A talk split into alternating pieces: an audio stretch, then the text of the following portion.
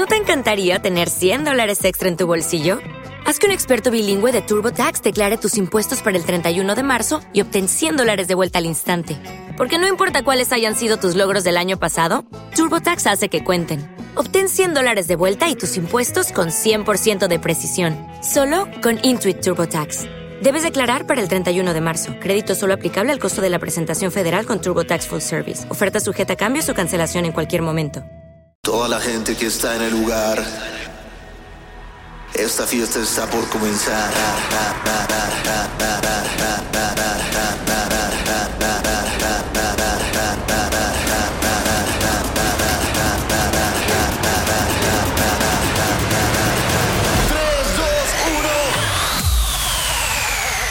Amigos, un nuevo episodio de tu podcast con sentido.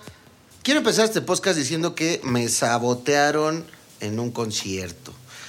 Muy probablemente tú que fuiste a ese concierto lo notaste. Tú que estuviste ahí sabes de qué estoy hablando. Las personas que fueron y me han estado mandando mensajes por Instagram, sígueme arroba BSNO, y me dicen, oye Benito, es que, ¿qué pasó? Porque te noté como que estabas enojado. Pues sí, en efecto estaba enojado y en este post, música de que voy a contar la verdad. En este podcast, en este podcast, así como en tu noticiero favorito, se habla con la verdad. Esa verdad que solo encontrarás aquí, de viva voz, de primera mano del protagonista que lo vivió. Y es así, amigos, como me sabotearon. Sí, estuvo feo, nunca me había pasado. Eh, voy a al menos intentar, porque no estoy seguro que lo logre, pero voy a intentar no decir nombres, eh, porque pues no se trata de dañar a DJs. Pero si quieren investigar pueden hacerlo. Si tienes esa necesidad de chisme, la verdad es que yo también la tuviera. Te voy a contar qué pasó.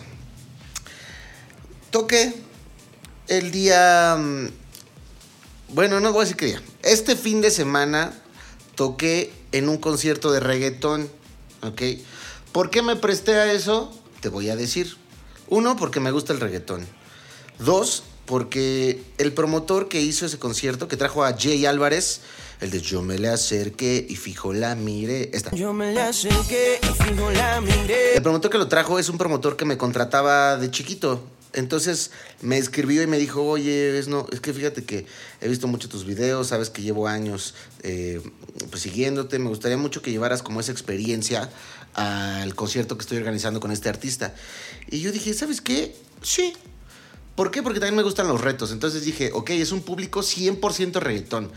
Es un público que compró su boleto para ver a un artista de reggaetón, a un cantante de reggaetón el yo estar ahí representa un reto para mí porque uno no es mi público principal y dos lo tengo que hacer bien porque ese público generalmente es muy exigente. ¿Por qué? Porque compró un boleto para ver a un artista.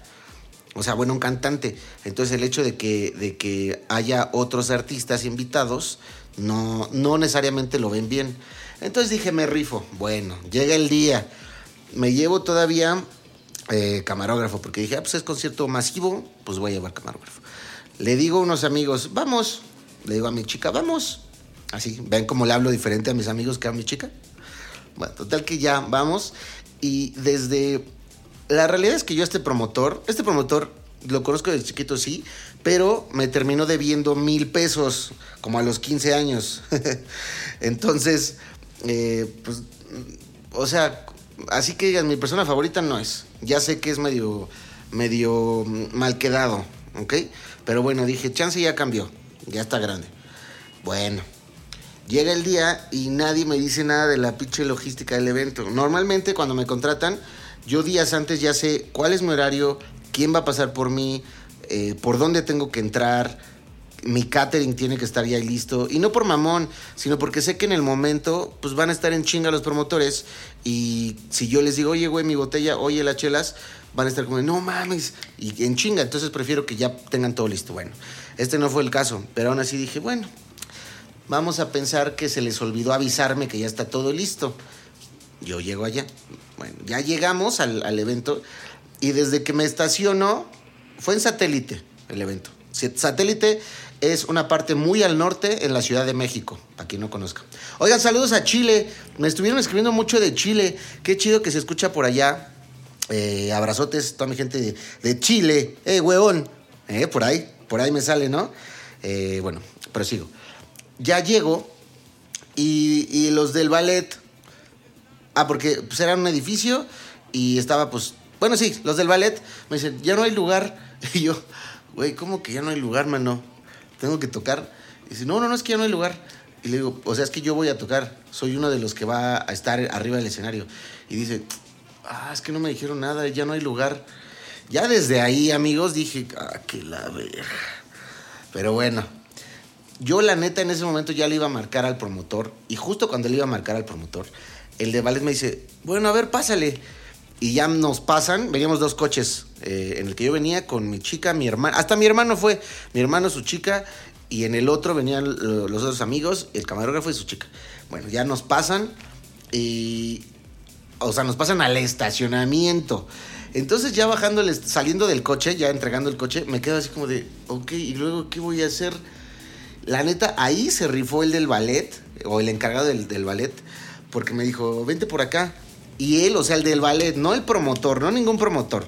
El del ballet me llevó al elevador al que me iban a, el que me iba a subir. Ya subimos todo, le pregunto cómo va el evento y me dice, bien, va bien, a gusto, qué bueno.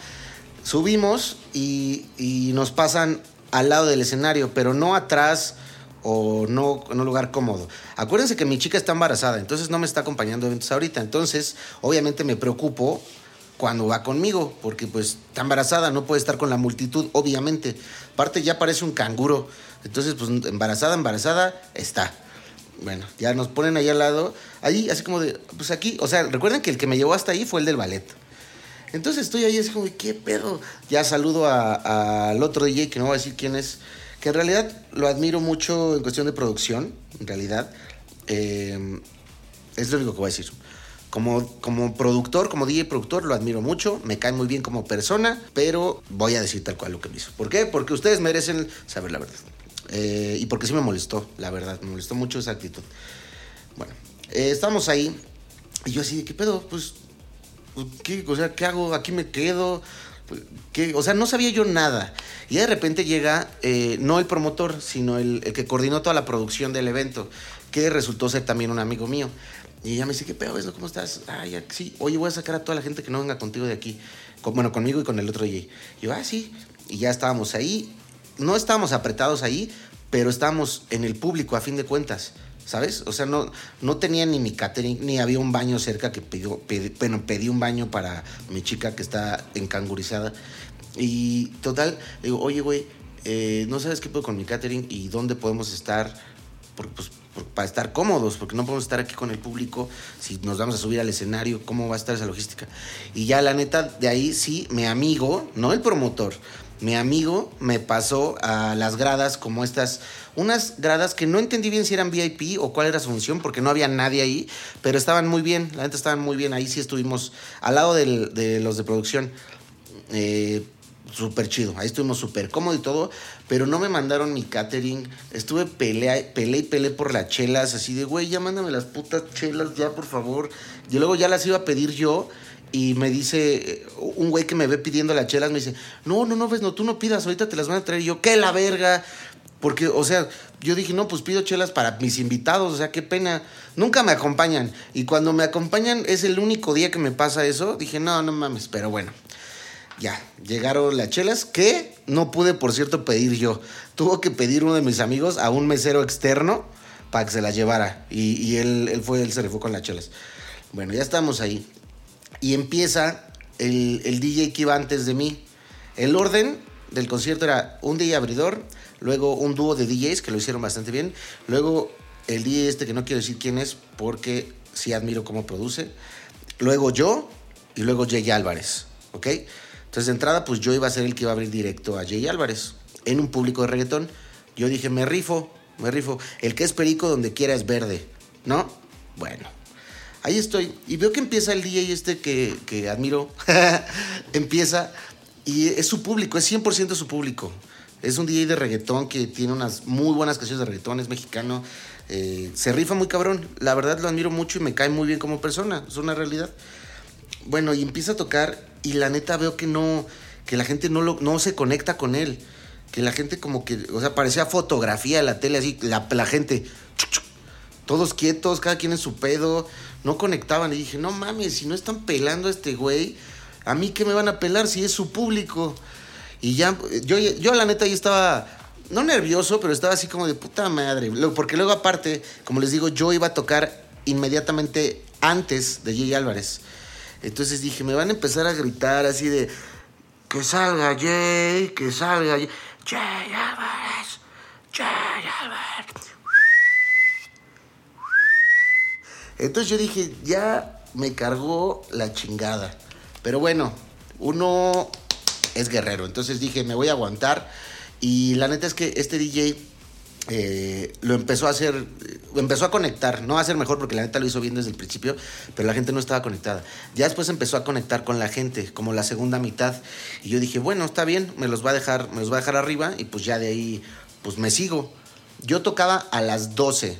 El DJ que les comento tocaba a las 11. Cada quien tocaba una hora. Él de 11 a 12, yo de 12 a 1, Jay Álvarez de 1 a 2 y después tocaba DJ Bulbo, que hasta donde sé es una leyenda en el reggaetón. Mucho respeto para DJ Bulbo. Eh, sí me quedé a escucharlo como, como 10 minutos, pero muy bien, muy bien. Bueno, regreso. Entonces, este DJ, ya que ve que se conecta a la gente, pues ya se deja ir, se deja ir. Y luego empieza a cerrar con sus canciones. A las, al, como 7 para las 12, ya me escribe el promotor. Ah, por cierto, el promotor ya como 10 minutos antes de, mi horario ya me resolvió las chelas. Y entre comillas, ¿eh? Porque se acercó y me dijo, no manches, no puede ser que no te- no te las hayan traído. Y me dio ahí dinero para que yo comprara chelas. Pero bueno, les digo que la realidad es que es un promotor que le echa muchas ganas a sus eventos, pero la logística no es su fuerte. Pero bueno. Eh, y el evento le salió muy bien, la neta, lo hizo bien. Prosigo. Entonces ya estoy ahí al lado del escenario, listo para empezar. A las 11.55 yo ya estaba así como de, estamos listos. El animador, que, que de entrada a mí no me gusta, a menos de que ya conozca al animador, no me gusta que haya animador, porque yo, yo conecto mucho con la gente, o, o ese es como mi superpoder, bajarle que canten, hacer dinámicas. Entonces muchas veces cuando le bajo el volumen para que cante el público y se sientan conectados, si habla en ese momento el animador, pues me caga el momento. Si quiero hacer yo una dinámica, el animador va a empezar a hablar encima. Entonces, por eso no me gustan. La realidad es que no me gusta, menos que ya lo conozco y, me adapte bien con él. Yo prefiero agarrar mi micrófono y empezar a, conectarme con la gente. Bueno, total, estoy ahí y el DJ te- tenía que terminar a las 12. ¿Por qué? Porque, uno, porque ese era su horario. Y dos, porque tienes que respetar el trabajo de tu colega DJ. Tiene que haber una ética. Entonces, de ahí la neta me decepcionó mucho, mucho este DJ. Eh, voy a tocar con él en Morelia pronto. Lo admiro mucho como productor, me cae muy bien como persona, pero su desempeño como DJ esa vez no, no me gustó nada, eh, no me gustó su actitud. Para resumirles este pedo, se terminó extendiendo 20 minutos. O sea, él por sus huevos tocó 20 minutos más de lo que tenía que tocar. Esos 20 minutos ya eran míos, ya eran de mi horario, ¿sabes? Entonces, imagínate, yo ahí atrás, sin querer. Claro que yo pude haber. O sea, a ver. Hay. Si te están poniendo antes del DJ abridor, normalmente en los conciertos o festivales incluso hay jerarquías y van poniendo al estelar, pues en horario estelar, luego al segundo estelar justo antes y luego y así. Entonces, claro que yo pude haberme puesto de mamón de, eh, oye, güey, yo tenía que tocar ya en este horario, me voy a la chingada si no toca. O decir, oye, me respetan mi horario. Claro que me puede haber puesto de mamón, pero simplemente yo no soy así.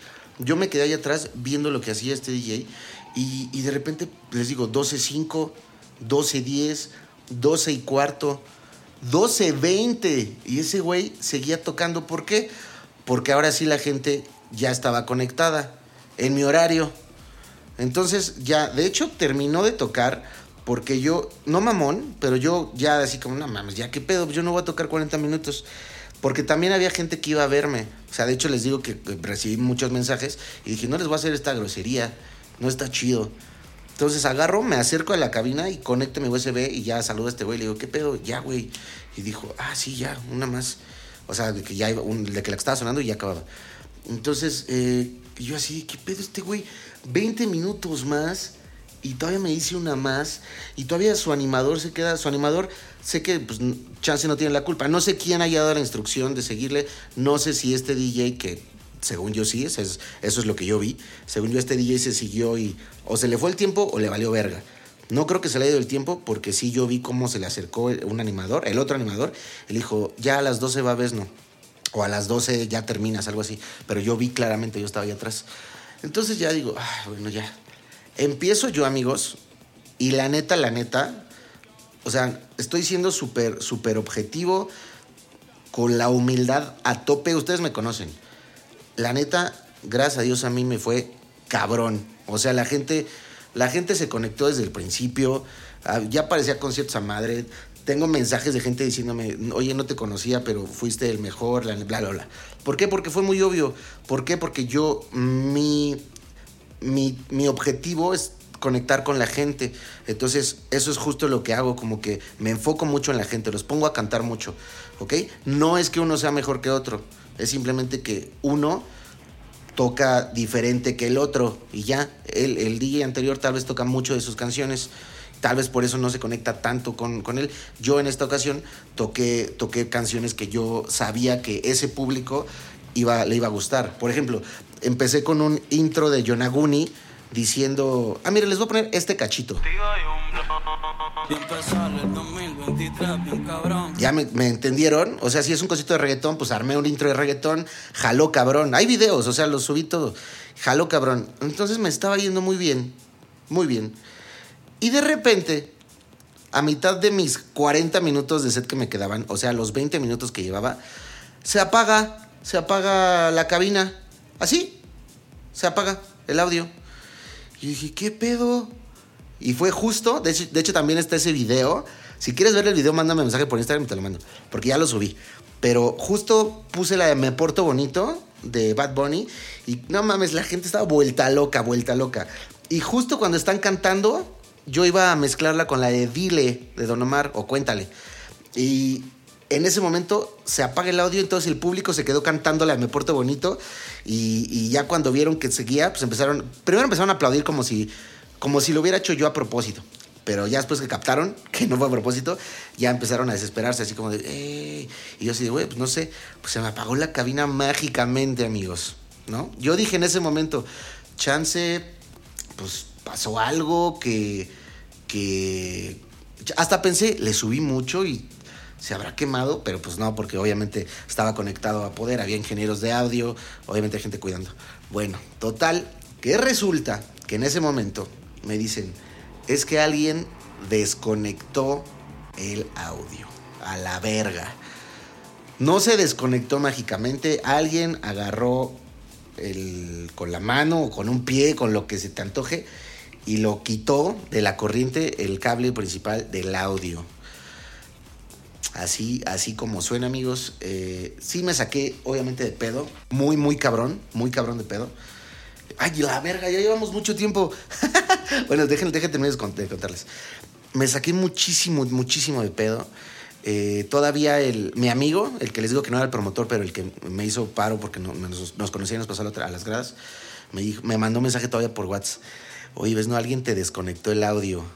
No quiero, no quiero ser sañoso, pero eso es- se llama sabotaje. Entonces, amigos, no quiero sacar conclusiones. No estoy diciendo que el día anterior haya desconectado necesariamente, pero es una posibilidad. La verdad. ¿Por qué? Porque con lo que acababa de hacer de pasarse 20 minutos y él iba con un chingo de gente, puede ser una posibilidad. Ojalá no, porque mi admiración se iría a la mierda, obviamente. Mi respeto también por él se iría a la mierda. Pero es una posibilidad. Si no fue él, fue cualquier otra persona. Pero el caso es que alguien me desconectó el, pues, pues, la corriente. Estuvo de la verga. Entonces en ese momento ya agarré, me quito del escenario y, ya corren. eh, los del audio de ahí me dijeron, a ver, vamos a ir desde donde se conecta. Ya van, reinician todo otra vez porque pues se apendeja la cosa esa. Me dicen, ya, ya está. Ya regreso. eh, y la neta, regresé y gracias a Dios otra vez me fue cabroncísimo. O sea, conecté a la gente en vergüenza otra vez y otra vez parecía concierto. Y luego después de ahí, como obviamente pues ya me quedaban, ¿qué? 10 minutos. Bueno, a los 10 minutos que, me quedaban, eh, ya estaba Jay Álvarez ahí, su equipo, y el manager de Jay Álvarez le baja al volumen. Y yo en ese momento, miren, entiendo, entiendo el punto. Entiendo el punto de que el, el artista principal es el que más tiene que lucirse. Entiendo el punto que le tienes que bajar un poco al día anterior para que se sienta un vergazo más cabrón. Lo que me enoja aquí de esa situación es que yo le dije al promotor, ahora sí al promotor le dije, oye, güey, pero no hay problema. Ah, porque yo le dije, no, sí, le hago warm-up chido, porque yo sé perfecto lo que es un warm-up. Me dice, no, ves, no, tú date, date, que la gente, que la gente me dice, tú, eres un artista más de line-up, no eres un warm-up. Y yo dije, ok, pero no hay problema con el management de Jay Álvarez, porque seguramente se van a sacar de pedo si yo hago un cagadero y ya. Le dije, güey, pues me hago un cagadero y que saquen los celulares y la madre y todo. Y me dice, no hay problema, no, ningún problema, ellos ellos no se van a molestar, yo los estoy contratando. Y dije, bueno.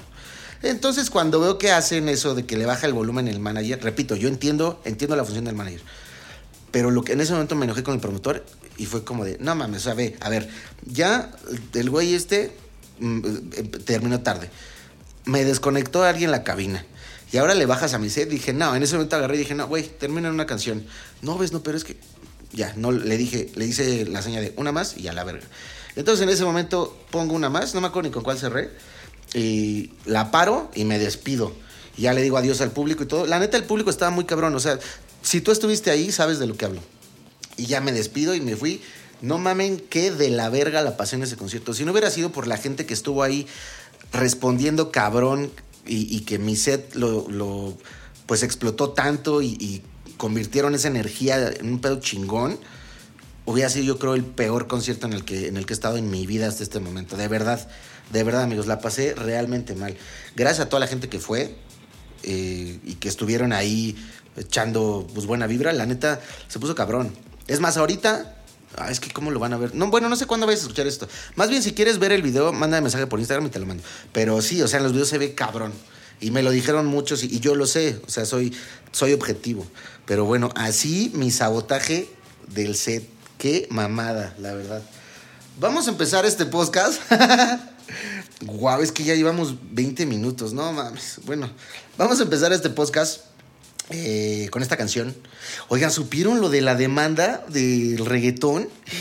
Una demanda que, no mames, esta demanda está cabroncísima. Es más, este episodio va a ser por reggaetón. Ay, sí.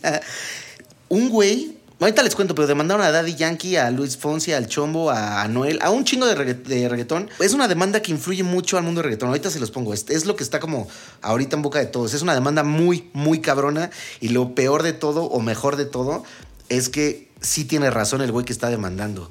Ahorita les, les explico esto. Vamos a empezar este podcast, tu podcast con sentido, con esta canción. Esta canción la hice eh, para la broma del 28. Aquí en México es 28 de diciembre, Día de los Santos Inocentes. Entonces puedes hacerle bromas a todo mundo. En Estados Unidos es el April's Fool. Puedes hacerle bromas a todo el mundo. Entonces hice esta canción diciendo que era mi, mi nuevo lanzamiento, mi nueva colaboración con David Guetta. y la subí.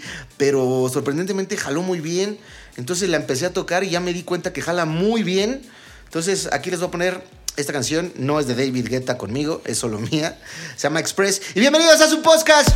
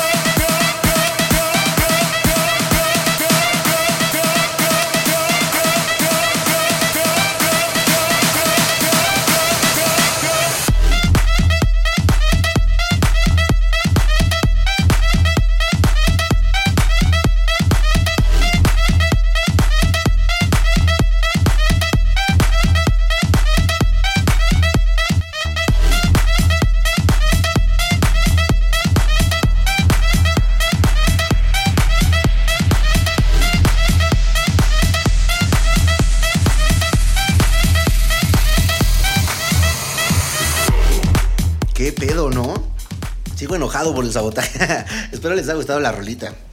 Eh, me gustó, tiene poder, tiene esa vibra como, como percusión, house. Ay, no sé cómo decirle. Oigan, les cuento lo de la demanda. Es que neta está fuertísimo. Por ahí tengo uno de los episodios anteriores.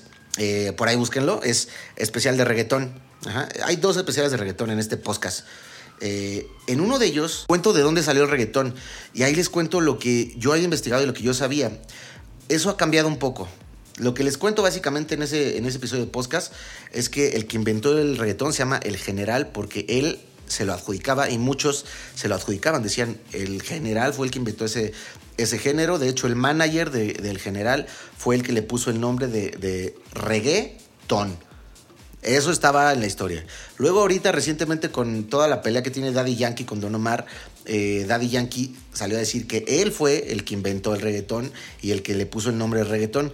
Dijo que era como una, una especie como de, como de dicho en la calle, como de decirle ton a todo, así como, eh, mi, mi amigón, eh, el vamos al fiestón, cosas así, y que él para el reggae con este ta, ca, ta, ca, ta, ca, ta, ca, le dijo, eh, el reggaetón.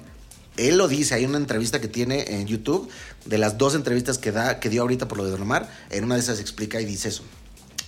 Pero ahora, está cabrón, está cabrón amigos. Resulta que hay unos güey, un dúo, bueno, los nietos de un dúo, hasta donde tengo entendido, que se llaman Steely y Clevy. Steely and Clevy están demandando a, a todo el reggaetón. Artistas están rematando a Daddy Yankee, digo, demandando a Daddy Yankee, a Noel, a Pitbull, a Karol G, Luis Fonsi, el Chombo, a un chingo de artistas. Pero básicamente están demandando a todos los que usaron alguna vez el reggaetón, el. Eso mucha gente lo conoce como dembow, ¿ok? Bueno, ese sonido, ese ritmo, ese patrón rítmico, resulta que estos güeyes, Steven Clevy, eh, fueron los primeros que lo hicieron a la verga. A ellos se les ocurrió este patrón rítmico en una canción que se llama Fish Market. No está en Spotify ni la busques. Pero ¿qué crees? Aquí, en exclusiva. Esta es la canción de donde salió todo el reggaetón que conoces en la historia.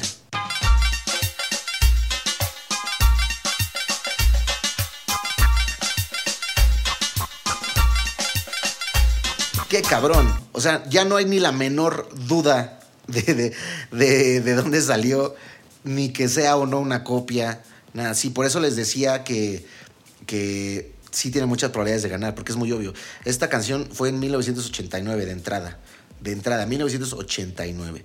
Es, es ellos, eh, Stevie and Clevy, la registraron. Entonces, tan solo por eso tienen todas las de ganar, porque hicieron las cosas legalmente y registraron esta canción.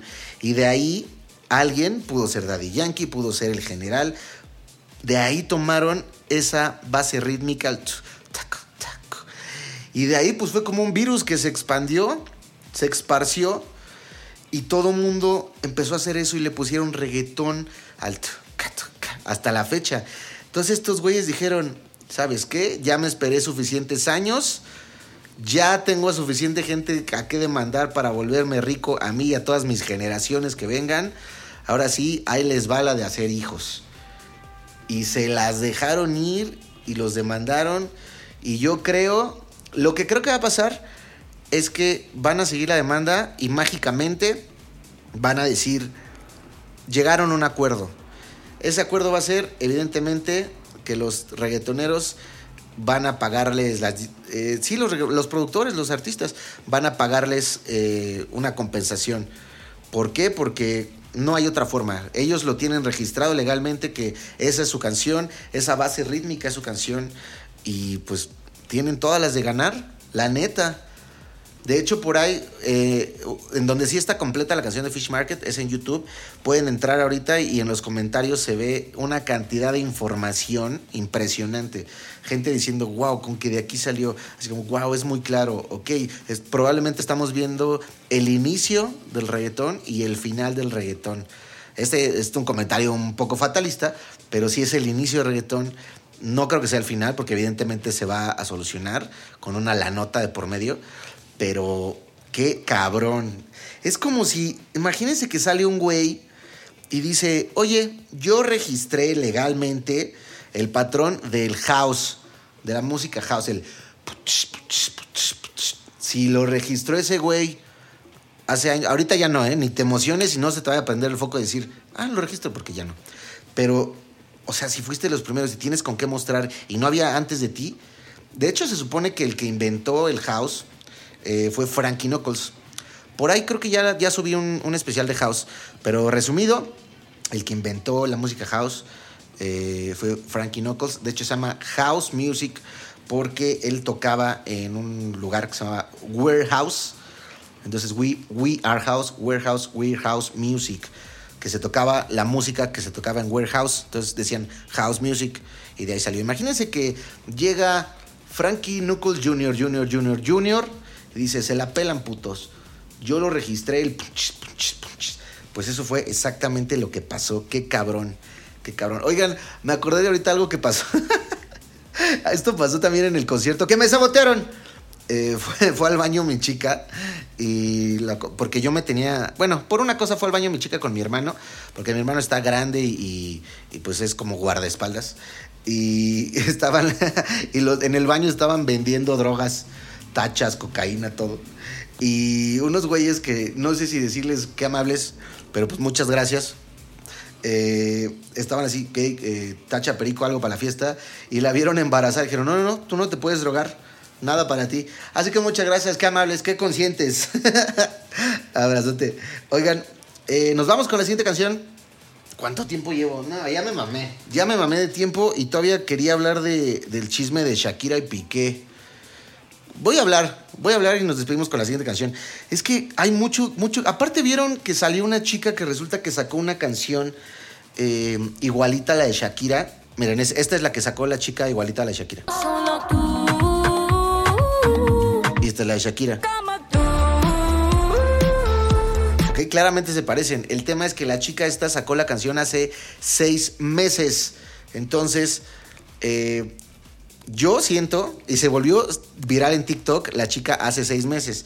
Entonces, lo que a mí me suena es que sí, Shakira un día fue al baño, estaba viendo su TikTok y dijo, ah, chinga, suena bien.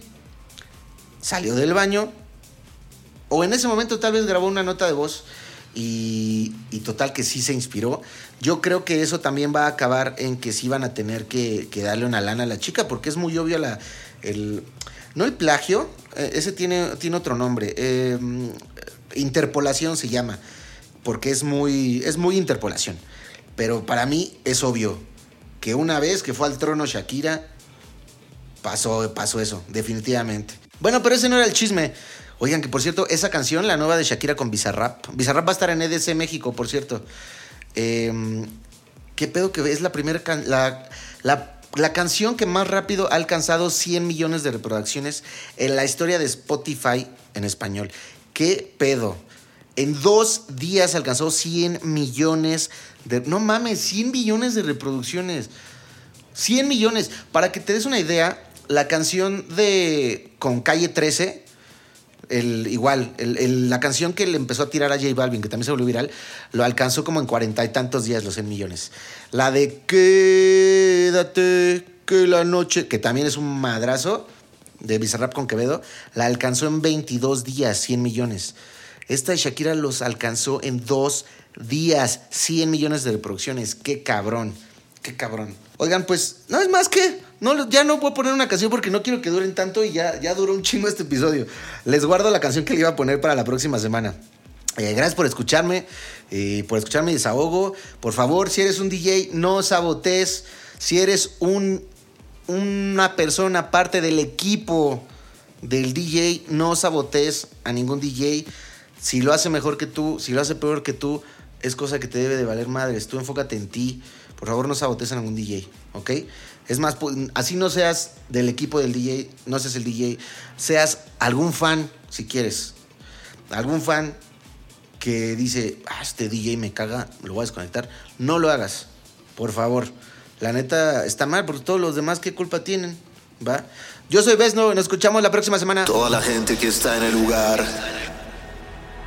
Esta fiesta está por comenzar.